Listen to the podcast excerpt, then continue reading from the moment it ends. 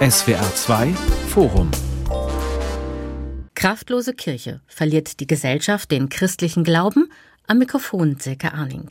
Am Mittwoch startet der 38. Deutsche Evangelische Kirchentag in Nürnberg. 2000 Veranstaltungen stehen auf dem Programm. Viele Prominente aus Politik und Gesellschaft sind dabei.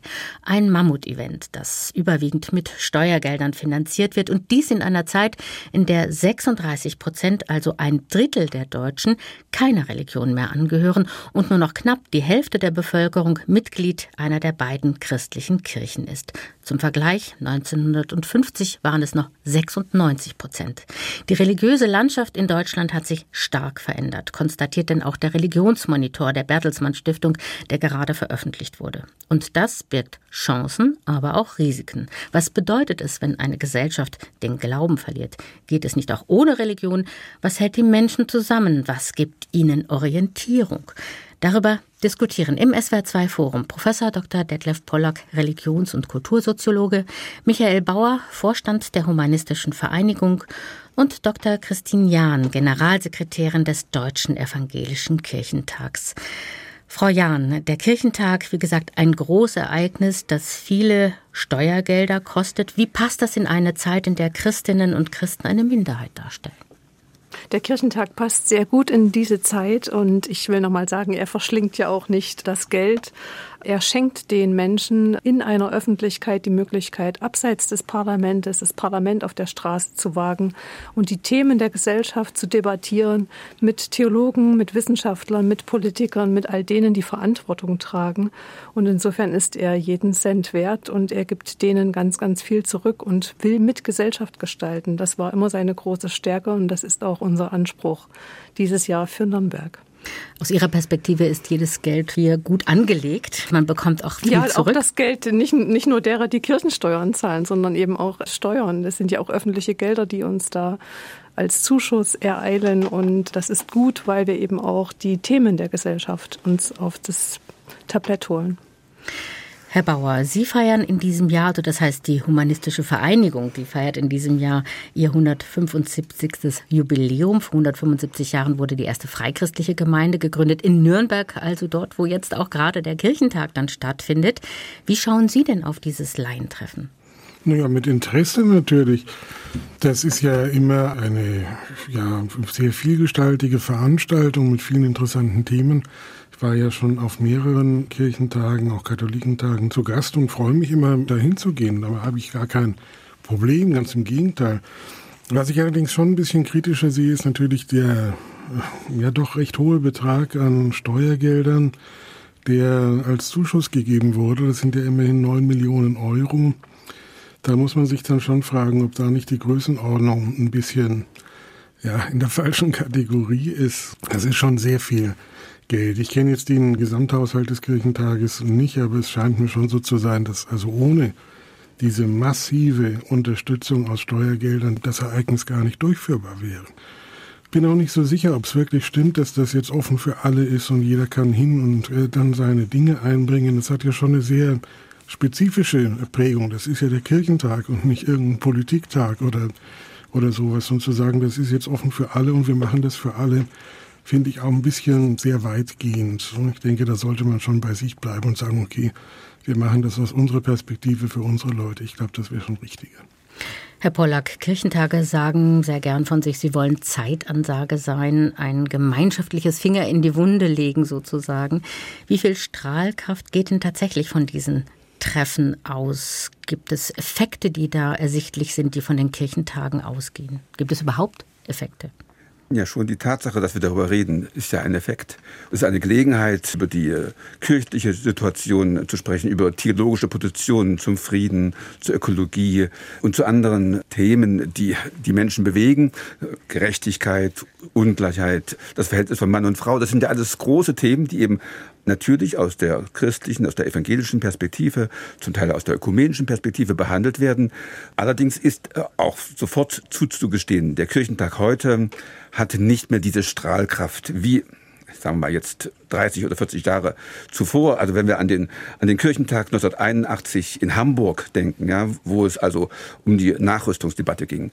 Und Erhard Eppler ist aufgestanden und hat geredet. Und Hans Apel, der damalige Verteidigungsminister, kam nicht zum Reden, weil er unterbrochen wurde, weil das alles so heiß diskutiert wurde. Da war sozusagen die Kirche in der Mitte der gesellschaftspolitischen Debatten. Man kann sagen, dass die Christen auch diese Mitte noch empfinden, aber sie haben längst nicht mehr diese Strahlkraft, diese ja, Wirkung auf die Gesellschaft selbst. Und ich würde sagen, von einem, von einem religionssoziologischen Standpunkt aus, der Kirchentag ist wichtig, Einmal natürlich, weil er ausstrahlt in gewissem Maße, aber begrenzt und weitaus weniger als früher, aber vor allen Dingen für diejenigen, die daran teilnehmen. Für diejenigen ist es eine Bestärkung ihrer Position, ihres Evangelischseins. Man tauscht sich aus, man argumentiert miteinander, man kann auch sehen, dass der andere eine andere Position hat. Und das ist natürlich für die innerkirchliche Diskussion tatsächlich zentral nur für die innerkirchliche Situation oder wenn man so einen Ort der öffentlichen Auseinandersetzung, der Debatte sucht und jetzt jenseits der Medien beispielsweise, gibt es da Vergleichbares? Also es würde mir schwerfallen, ein Ereignis zu finden, was also in einem ähnlich starken Maße tatsächlich die unterschiedlichsten Schichten der Bevölkerung mit einbezieht. Man könnte jetzt an Parteitage denken, aber da, ja, da sind natürlich sozusagen immer nur ganz spezielle Gruppen angesprochen und dahinter stehen Interessen. Das ist ja ganz anders beim Kirchentag, wo gewissermaßen nicht ein Programm beschlossen wird, sondern wo die relevanten Fragen, die alle interessieren, diskutiert werden und dass es auch von Menschen aus der Basis organisiert wird. Es ist nicht so, dass das Programm eine Person oder ein kleines Gremium allein schreibt. Der Kirchentag lebt von einem unfassbar großen ehrenamtlichen Engagement in der Vorbereitung, in der Programmplanung bis hin zur Durchführung. Und es ist ein Wert an sich in der Gesellschaft, dass man dem auch Raum und Herberge gibt. Mir ist das also ein bisschen zu, wie soll man sagen, also ein bisschen zu sehr ins Allgemeine. Wenn man das Programm genau anschaut, dann sieht man natürlich sofort, dass das eine, wie könnte es denn auch anders sein, eine kirchlich orientierte evangelische Veranstaltung ist. Also ich persönlich und ich glaube, dass ja alles andere ist doch absurd und dann zu sagen, das ist das, was alle interessiert, nö, muss ich echt sagen, nö. Also mindestens mich interessiert die Bibelarbeit jetzt nicht so sehr. Aber stellen Sie sich mal vor, Herr also, Bauer, die Kirche würde das nicht machen. Der Kirchentag hätte sozusagen nicht diese Orientierung auf Themen, die stark evangelisch geprägt sind. Was würden Sie denn dann sagen? Da würden Sie sagen, das ist doch eine Anmaßung, dass hier die Kirche gewissermaßen versucht, im Namen von allen oder von den meisten zu sprechen. Natürlich ist das eine Veranstaltung, eine kirchlich organisierte Veranstaltung. Aber das Wichtige ist doch, dass ganz unterschiedliche Positionen zum Zug kommen können, dass Laien daran beteiligt sind, dass auf diese Weise eine Debatte eröffnet, ermöglicht wird, dass die Gelegenheit für Debatten bereitgestellt wird. Und das ist doch also nicht zu kritisieren, dass das von einem evangelischen Standpunkt aus gemacht wird. Zielgruppe. Ja, aber das, ist doch, das, das habe ich doch gerade gesagt. Sie drehen es jetzt ja um. Sie haben doch gerade gesagt, Herr Pollack, da werden Themen behandelt, die alle interessieren. Ganz genau. Und das stimmt nicht. Das stimmt. Tut mir echt leid. Es, da es gibt stimmt es ein paar natürlich. Veranstaltungen, die, die sicherlich eine gewisse Strahlkraft haben. Das sind die großen Podien vielleicht. Aber das Allermeiste ist doch mit vollem Recht, da habe ich doch gar nichts dagegen, mit vollem Recht eine kirchliche Veranstaltung. Aber dann kann man nicht sagen, das interessiert alle. Natürlich Nein, interessiert mich alles. Ähm, interessiert eine äh, das muss ich nochmal, ich finde das Wort kirchliche Veranstaltung schwierig, weil der Kirchentag ist ein Verein, wir sind keine verfasste Kirche.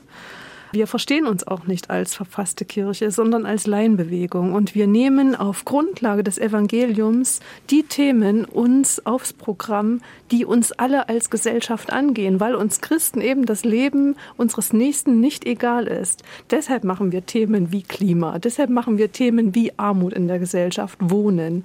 Und aus diesem Background heraus, aufgrund des Evangeliums, haben wir ein unglaublich breit gefächertes Programm. Das ist doch ganz Und natürlich wird das nie das gesamte Programm von über 2000 Veranstaltungen kann gar nicht alle interessieren. Jeder wird sich dort etwas heraussuchen können, wo er sagt, das höre ich mir mal an. Also man kann sich darauf einigen, es ist ein breites Angebot, aber eben aus einer bestimmten Perspektive heraus, ein Angebot an viele Menschen, zu gesellschaftlich aktuellen Themen Stellung zu beziehen oder sich darüber zu informieren. Aber wir fragen wir uns doch mal, die Millionen Christen, wenn wir uns die mal genauer anschauen, die sind ja jetzt inzwischen in der deutschen Bevölkerung in der Minderheit. Das ist relativ eindeutig. 2022 hat die evangelische Kirche rund 380.000 Mitglieder verloren. Also es ist eine enorme Zahl. Und die katholische Kirche, die Zahlen liegen noch nicht vor, aber 2021 waren es 360.000. Der Trend mhm. hält auch hier an. Das heißt, Herr Pollack, wenn wir uns das genau anschauen, was sagen uns denn eigentlich solche Zahlen? Ja, also das ist wirklich dramatisch, muss man sagen. Die Kirchen verlieren an Mitgliedern nicht nur durch Kirchenaustritte, sondern auch dadurch, dass viele ihre Kinder nicht mehr christlich erziehen, nicht mehr taufen lassen. Selbst wenn sozusagen die Eltern noch in der Kirche sind, ist überhaupt nicht gesichert, dass der Glaube von einer Generation an die andere weitergegeben wird. Der Schwund der Kirchenmitgliedschaft ist unübersehbar und wir sind das kann man auch sagen, an einem Kipppunkt, insofern, als dass jetzt äh, tatsächlich in Gesamtdeutschland nur noch äh, knapp 50 Prozent entweder der evangelischen oder der katholischen Kirche angehören. Im Westen Deutschlands sind es knapp 60 Prozent. Und wenn man das mal zusammenzählt, sind das also doch ungefähr 40 Millionen. Also wir reden zwar über eine schwindende Institution, über eine kleiner werdende Institution, was die Mitgliedschaft angeht, aber auch was die Bedeutung und die Ausstrahlungskraft angeht. Aber es sind immerhin noch knapp die Hälfte der Deutschen in diesen Kirchen verankert. Das ist das eine, finde ich. Und die Zahlen sagen ja nichts darüber aus, ob Menschen noch einen Glauben haben. Also ich finde, diese, dieser Kipppunkt, wie Sie das beschreiben, das ist ja für die Institution Kirche eine ganz spannende Zeit, weil man nicht mehr auf Sitte und Tradition als Zugangsweg sich einfach verlassen kann. Das wird die verfassten Kirchen nicht in die Zukunft bringen. Es braucht Mündigkeit, es braucht eine Möglichkeit, sich selber zu engagieren vor Ort. Und das ist eine ganz spannende Zeit, vor der die verfassten Kirchen stehen. Und deshalb ist aber mit der, ich sag mal, statistischen Abwärtsbewegung, wie viele Menschen bekennen sich noch mit Kirchensteuerzahlung zur Kirche, das hat ja nichts damit zu tun, dass Menschen nicht einen Glauben haben. Ja, Und das finde ich immer noch mal zu Trend in, Darf zu Trend Herrn in dieser Bauer, Situation. Herr Bauer fragen, ja. wie lesen Sie denn solche Zahlen? Ist das für Sie eine Bestätigung? Verzeichnet die Humanistische Vereinigung, kann man sagen, im gleichen Zeitraum dann einen Zuwachs von Mitgliedern? Ja, wir haben schon einen Zuwachs, aber natürlich nicht in dem Umfang.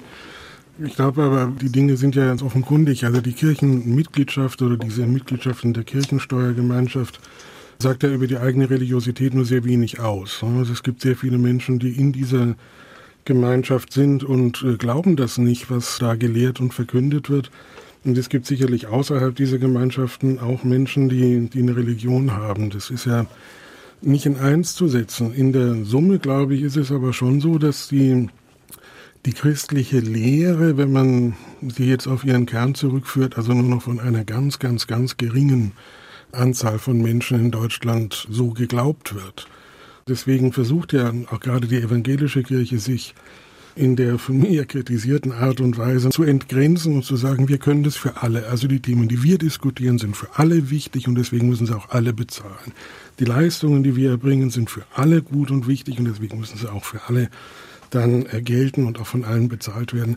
Das ist so eine Art, Entschuldigung, wenn ich das so sage, aber die Rettung des Geschäftsmodells. Ne? Also die eigentliche Religion hat sich sehr abstrahiert und ist äh, sehr leicht geworden.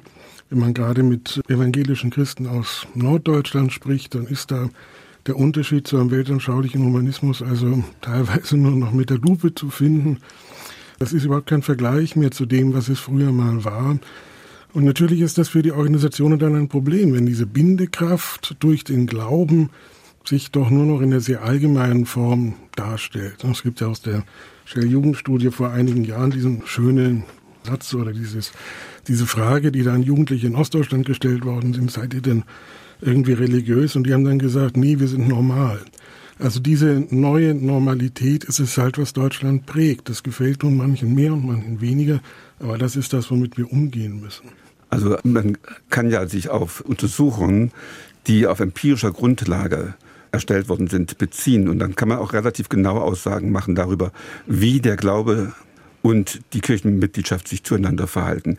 Also es ist richtig, viele von denjenigen, die in der Kirche sind, glauben nicht an Gott. Jedenfalls, wenn man sie selber fragt, es sind ungefähr 20 bis 30 Prozent, die sich nicht zum Glauben an Gott bekennen, obwohl sie Kirchenmitglied sind. Aber 60 bis 70 Prozent sagen das sehr wohl Und es gibt auch einige, die außerhalb der Kirche stehen und auch sich zum Glauben an Gott bekennen. Das sind vielleicht so 20, 25 Prozent in Deutschland insgesamt.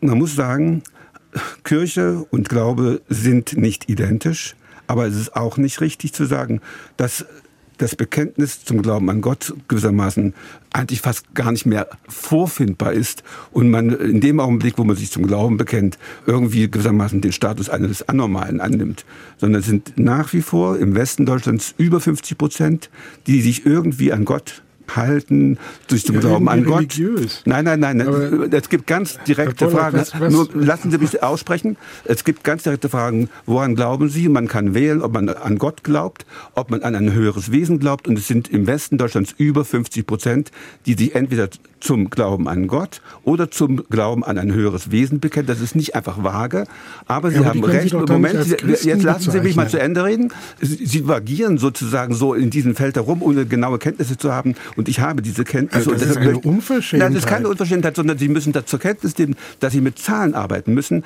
äh, wenn Sie irgendwelche Aussagen machen wollen. Und Sie ja, haben und recht, Sie, Sie haben recht, Sie haben recht, dass sozusagen der Glaube an Gott in seiner Form sich verändert. Der wird unkonkreter. Es sind immer mehr Menschen, die sich zu einem Glauben an ein höheres Wesen bekennen, als zu einem Glauben an einen persönlichen Gott. Herr Pollack, jetzt eine ganz konkrete Frage. Würden Sie sagen, dass man Christ ist, wenn man sagt, ich glaube irgendwie irgendwie an ein höheres Wesen.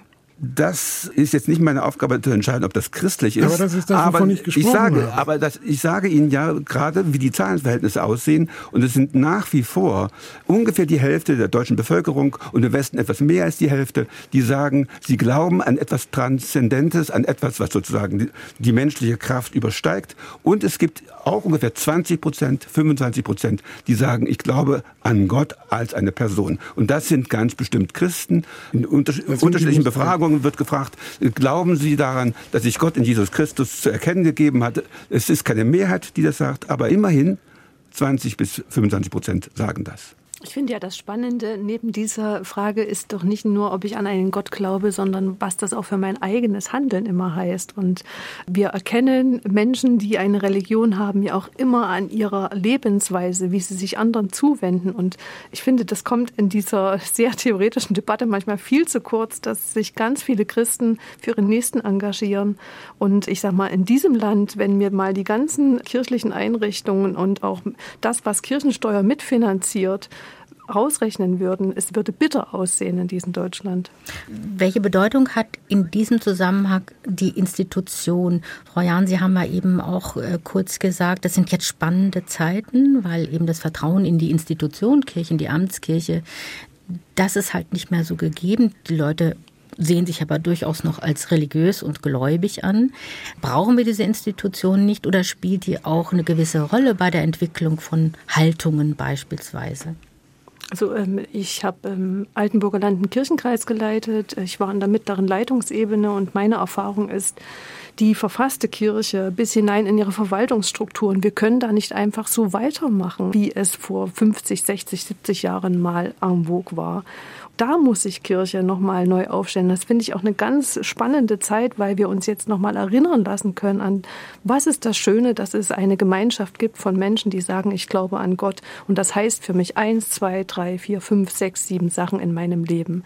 Und dass man an diesen Kernschmelzpunkt von Glaube überhaupt nochmal rankommt und Menschen ermutigt, gut miteinander umzugehen und für die Gesellschaft etwas Gutes zu bewirken, das Beste der Stadt zu suchen. Das finde ich eine riesengroße Chance in diesen Krisenzeiten, in denen die verfassten Kirchen gerade stecken. Weil alleine dafür, dass wir unsere Ämter weiter retten und eine Amtsstruktur haben und die Parochien immer größer werden oder Gemeinden zusammenlegen, davon lebt doch Kirche nicht, sondern von dem Engagement der Einzelnen und deshalb auch von der Hoffnung der Einzelnen.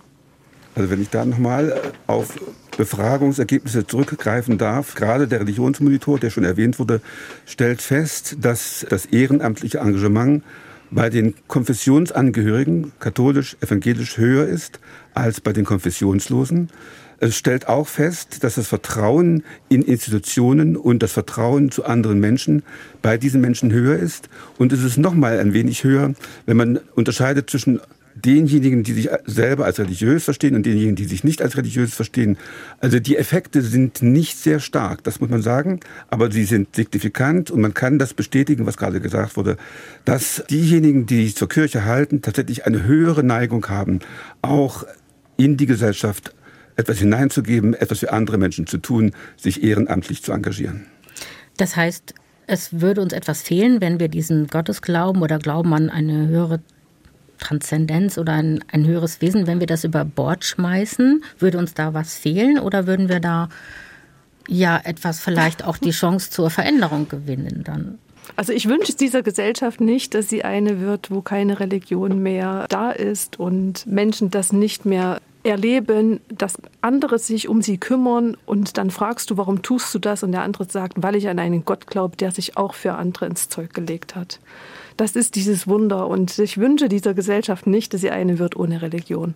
Man muss natürlich sagen, dass die Möglichkeiten, die die Gesellschaft hat, um für andere einzutreten, für Schwache, für Arme, für Kranke, die Möglichkeiten der Kirchen weit übersteigen. Und wir haben also sozusagen für das, was im christlichen Glauben unter Nächstenliebe läuft, natürlich ganz verschiedene Ressourcen.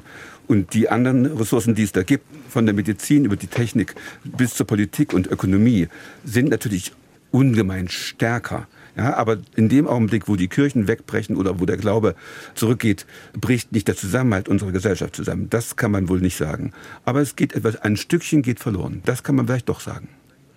Herr Bau, wir haben gerade gehört von Herrn Pollack, also es würde uns etwas fehlen, wenn diese Kirchen wegbrechen oder wenn der Glaube fehlt. Also deswegen wird das ganze System nicht zusammenbrechen, aber es würde uns etwas fehlen. Was würden Sie denn sagen? Würden wir vielleicht auf der anderen Seite etwas gewinnen oder wie würden Sie es beurteilen? Also ich neige dazu, das von den Rechten der Individuen her zu sehen. Es gibt Religionsfreiheit, das ist auch gut so, dass es die gibt. Aber die Vorstellung, dass man Religion irgendwie außer überbaut wirft oder die aufgibt, Ganz, ganz, ganz, ganz viele, der Herr Pollack wird das sicherlich sehr genau wissen, wie viele das sind, äh, haben sowas noch nie gehabt wie Religion. Die geben da auch nichts auf und werfen nichts über Bord.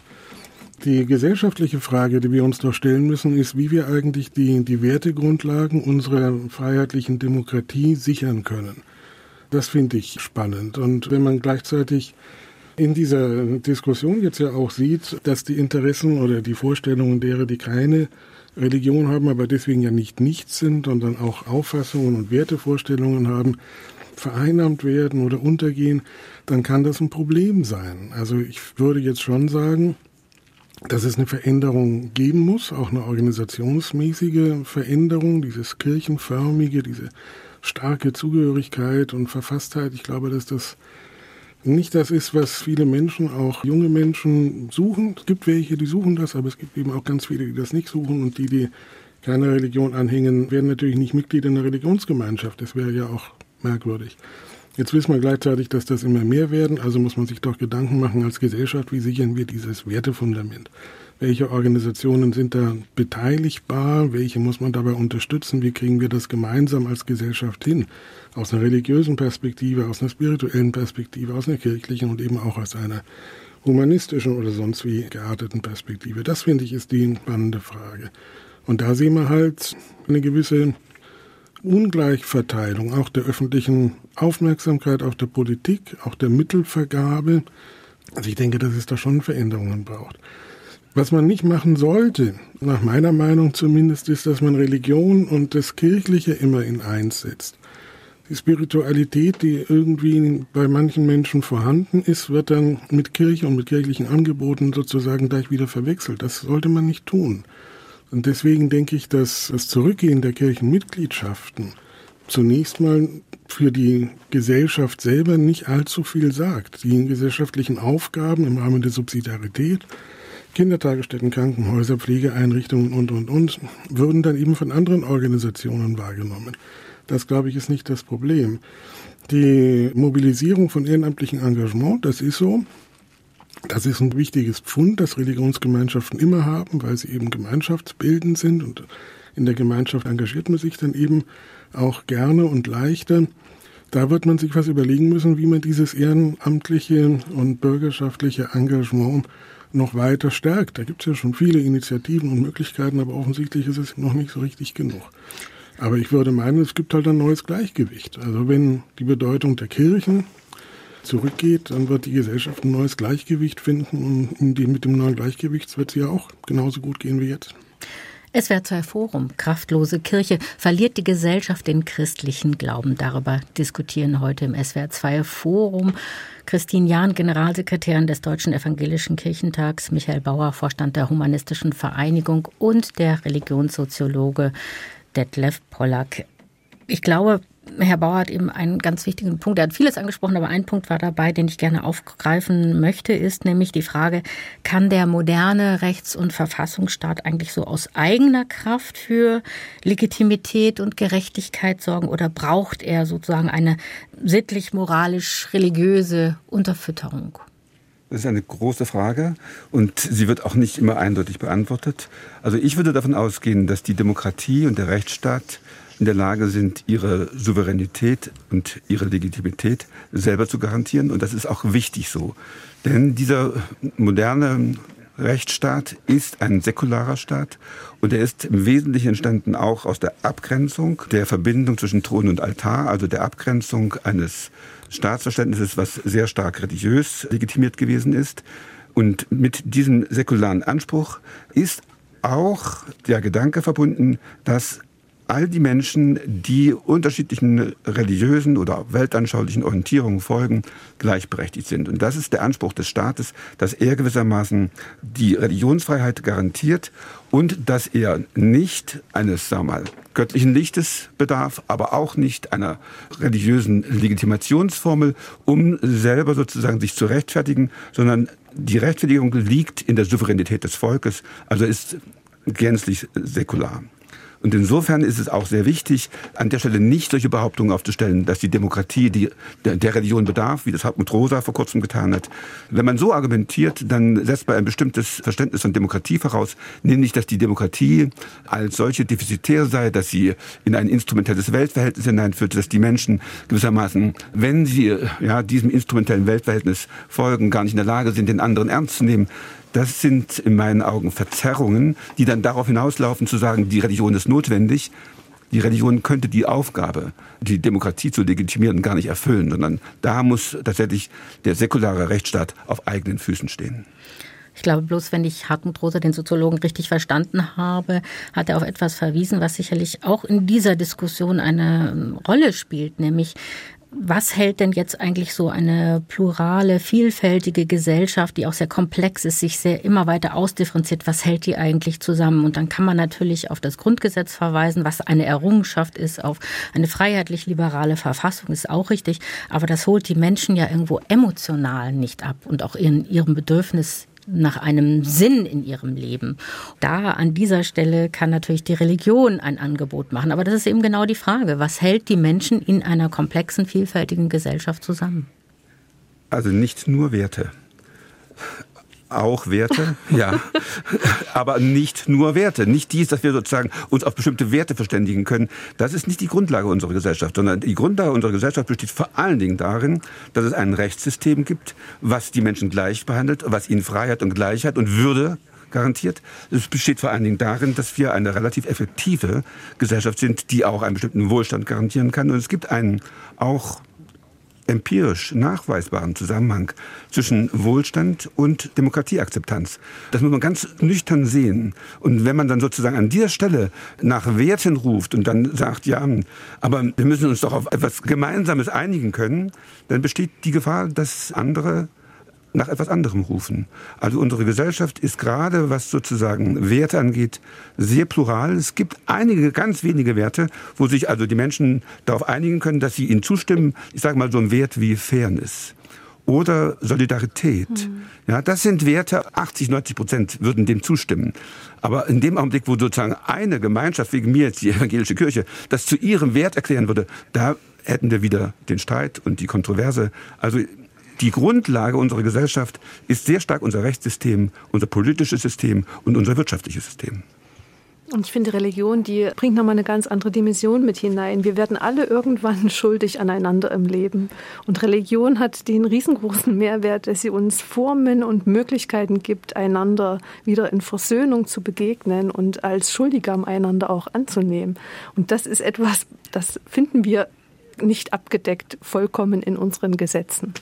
Also wie gehen wir auch mit unserer Zerbrechlichkeit, mit unserer Unvollkommenheit um? Darauf finde ich nur in einer Religion Antwort und auch eine sinngebende Deutungsmöglichkeit für mein eigenes Leben.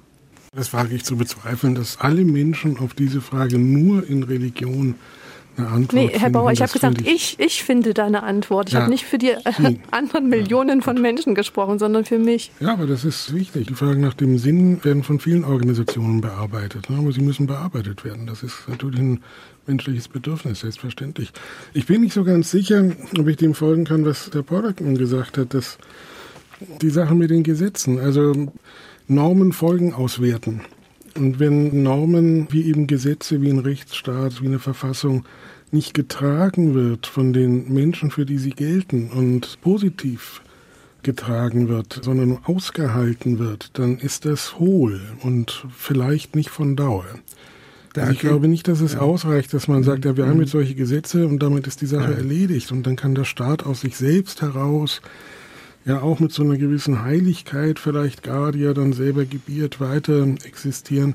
Das, glaube ich, ist nicht der Fall. Also in der Demokratie ist das hochgefährlich, weil es halt Wahlen gibt und dann wählen die Menschen und möglicherweise kommen dann Mehrheiten in Parlamenten zustande, die genau diese Grundlagen des Rechts anders sehen und anders setzen. Das haben wir mindestens zweimal erlebt im vergangenen Jahrhundert in Deutschland, wohin das dann so führen kann. Also man muss dafür sorgen, der Staat selbst als solcher muss dafür sorgen, dass er seine eigenen Grundlagen kultiviert. Also dass die Bürgerinnen und Bürger, dass die Zivilgesellschaft sich darum kümmert und diese Arbeit leistet. Und das ist ein Prozess. Also ich wollte also Ihnen gerade recht geben, Herr Bauer. Aushandlungsprozess vor, als ein Diskursprozess, wo man natürlich nicht sagen kann, das ist jetzt der eine Wert und das ist der andere Wert und der wird jetzt von allen geteilt. Da geht es schon um den Weg. Also da ist auch ein bisschen der Weg das Ziel. Also ich gebe Ihnen mal recht, dass die Demokratie, dass der Rechtsstaat von Werten lebt, die er selber nicht schaffen kann. Und das ist das Zentrum des sogenannten Böckenförder Diktums.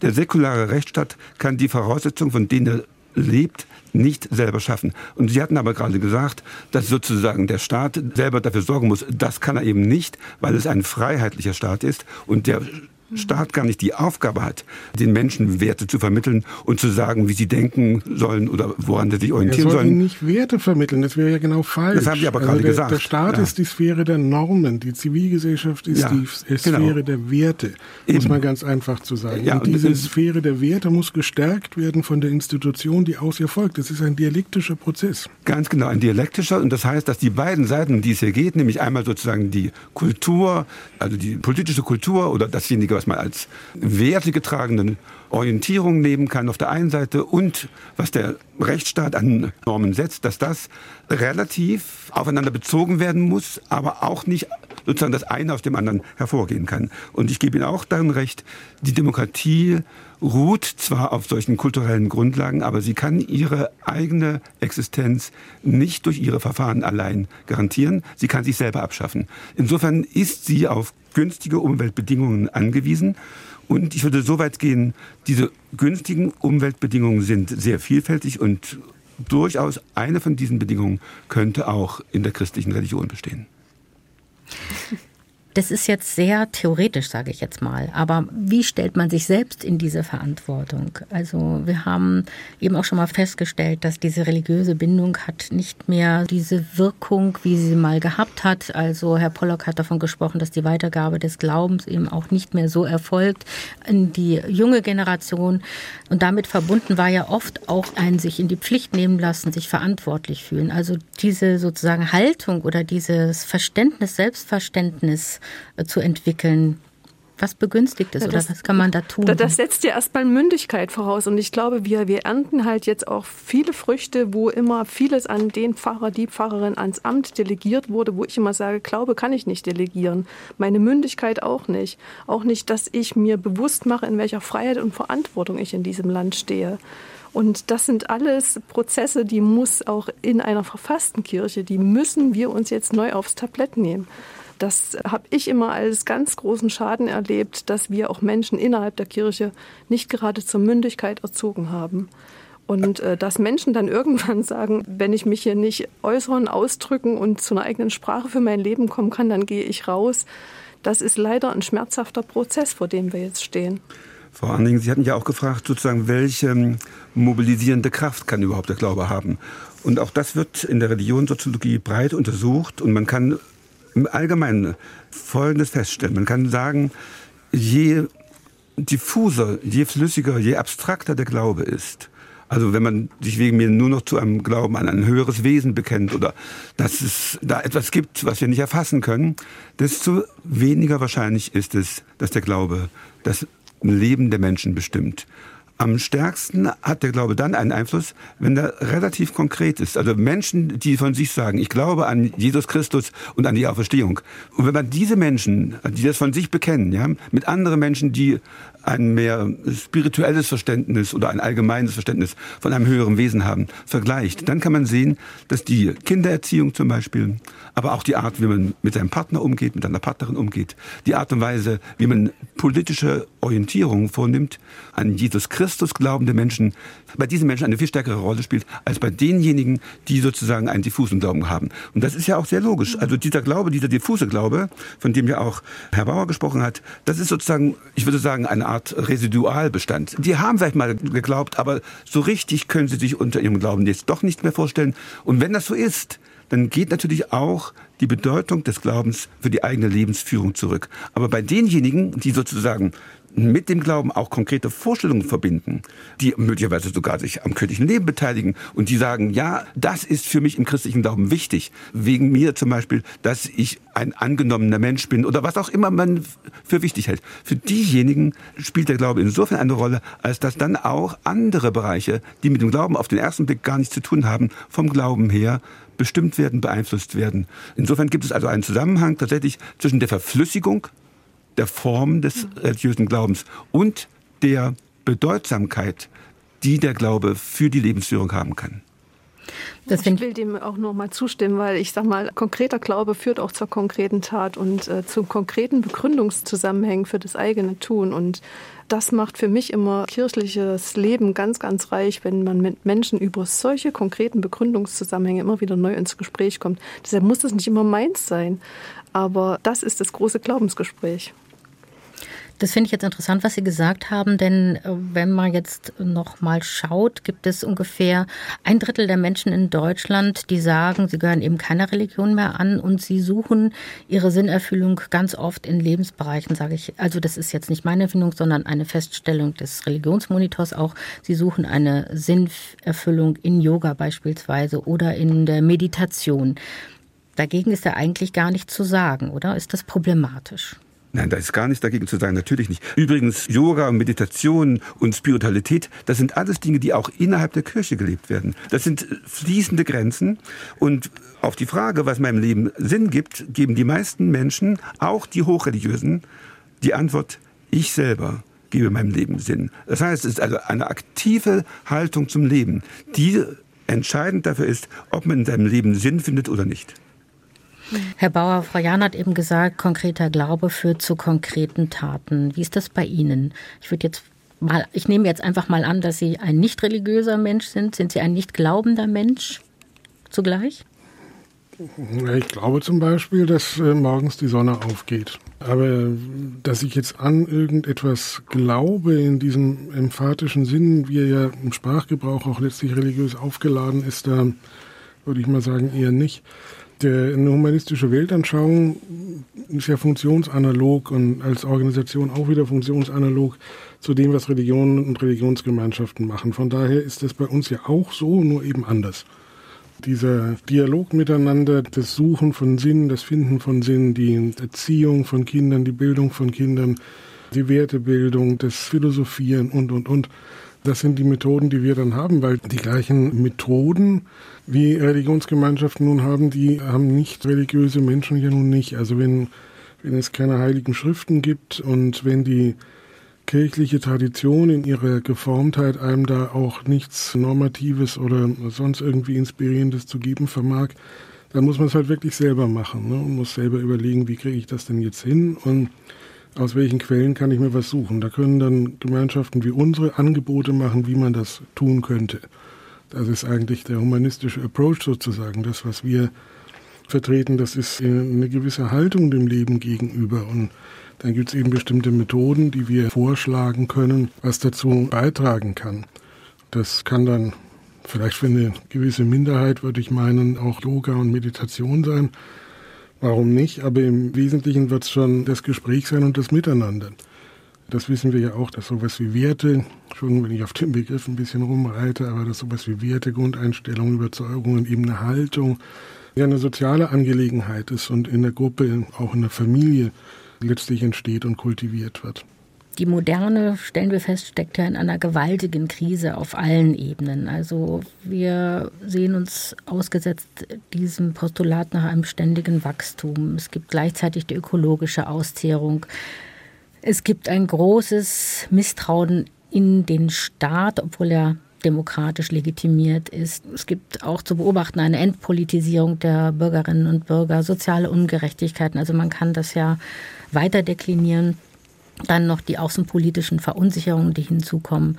Und wenn wir darüber nachgedacht haben, was kann denn hier eine positive, mobilisierende Kraft sein, sich für diesen Staat einzusetzen und für diese Demokratie und für die Menschen, die darin leben, einzusetzen, was kann helfen? Kann Religion, können Kirchen hier aus der Krise helfen oder Anhaltspunkte geben? Also das ist ja schon lange nicht mehr der Fall, dass die Religion und die Kirche einspringt, wenn die Krise auftaucht. Also das haben wir ja gesehen bei der Corona-Krise. Das hat die Menschen nicht sozusagen zur Religion getrieben, sondern zur Medizin, zum Recht, zur Wissenschaft, zur Technik. Man muss sagen, für solche komplexen Gesellschaften, wie es die moderne Gesellschaft darstellt, da gibt es nicht die eine Instanz, von der her wir gewissermaßen diese Probleme lösen können, sondern es gibt sozusagen ein Zusammenspiel und das Zusammenspiel unterschiedlicher Systeme, unterschiedlicher Institutionen, Organisationen, Engagements und so weiter, das ist das Entscheidende. Und da würde ich gerne auf zwei Sachen aufmerksam machen. Also für das Zusammenspiel ist Vertrauen zwischen den Menschen und Vertrauen in die Wirksamkeit der Institutionen von zentraler Bedeutung. Das haben Sie ja auch gerade angesprochen. Und ich würde Ihnen einfach widersprechen. Natürlich, das Vertrauen zum Beispiel ins Parlament und die Parteien ist sehr gering. Aber Schon in die Polizei ist es sehr hoch, auch in die Gerichte ist es sehr hoch, in den Präsidenten ist es ziemlich hoch. Also es ist nicht so, dass wir sozusagen übersät sind von einer Vielzahl von Krisen, die sich überlagern und sich wechselseitig verstärken. Es gibt auch Gegenkräfte, also dieses Vertrauen, von dem ich gerade gesprochen habe, ist ein Punkt. Das Zweite, die Menschen nehmen ja diese Gesellschaft, wie sie ist, nicht einfach hin. Und dass sie sozusagen als Krise definiert wird, hat ja viel damit zu tun, dass die Menschen sich aktiv zu dieser Gesellschaft ins Verhältnis setzen und sie eben auch als etwas ansehen, was sie verändern wollen. Und in dem Maße, wie Menschen das Gefühl haben, dass sie etwas verändern können, dass sie selbstwirksam sind, bestärkt das auch ihr Engagement. Also das sind mal so zwei Punkte, Vertrauen und Selbstwirksamkeit. Das ist jetzt nicht die Lösung. Und eine Lösung gibt es natürlich sowieso nicht. Aber ich würde auch davor warnen, zu sagen, wir sind in einer Situation, wo alles gewissermaßen noch schlechter wird, als es war. Das ist ja auch nicht wahr. Ich würde auch nicht sagen, in der Krise ist die Institution an sich das rettende Schiff. Es sind ja einzelne Menschen, die aufgrund ihres Glaubens, ich kann das nur für mich persönlich sagen, jammern ist jetzt keine Lösung, sondern wir müssen gucken, wie wir hier gut miteinander ans andere Ufer kommen und es schaffen, als Gesellschaft zusammenzubleiben. Und das kriege ich immer nur mit anderen hin. Und dafür gibt mir persönlich Religion ganz viel Kraft und auch Hoffnung aufzubrechen in ungewissen Zeiten. Ich wäre auch eher optimistisch für das Gesamtbild. Wenn man zum Beispiel jetzt anschaut, welche Fülle von wirklich sehr, sehr ernsthaften ethischen Debatten wir im Kontext dieses schändlichen russischen Überfalls auf die Ukraine führen. Wie weit unterstützen wir, sollen wir unterstützen? Was bedeutet das für unsere Gefährdung? Was sind eigentlich die höchsten Werte, die wir als Gesellschaft haben? Ist das Frieden oder ist das Freiheit? Wenn das gegeneinander steht oder wenn man nicht beides haben kann, was ist denn dann wichtiger? Welche Konsequenzen hat das? Also die Diskussionen sind ja erlebbar, die führt man natürlich im persönlichen Umfeld am Arbeitsplatz, auf allen möglichen Ebenen im Sportverein. Man kann es im Fernsehen anschauen. Die ganze Gesellschaft sozusagen beschäftigt sich damit und tut das ja auf eine sehr erwachsene Weise, sehr fundiert und in der Regel auch sehr sachlich. Es gibt ja nur wenige Ausreißer, wo man sagt, also um Gottes Willen, wo kommt das denn jetzt her? Im Wesentlichen läuft das ja eigentlich recht gut und es zeigt ja, welche reife Demokratie wir in Deutschland inzwischen erreicht haben, dass man solche existenziellen, ganz wichtigen, schwierigen Diskussionen so führen kann. Das macht eher Mut, als dass es allen verzweifeln lässt an der Zukunft. Wunderbar, da freue ich mich, dass meine Gäste in diesem Punkt einig sind.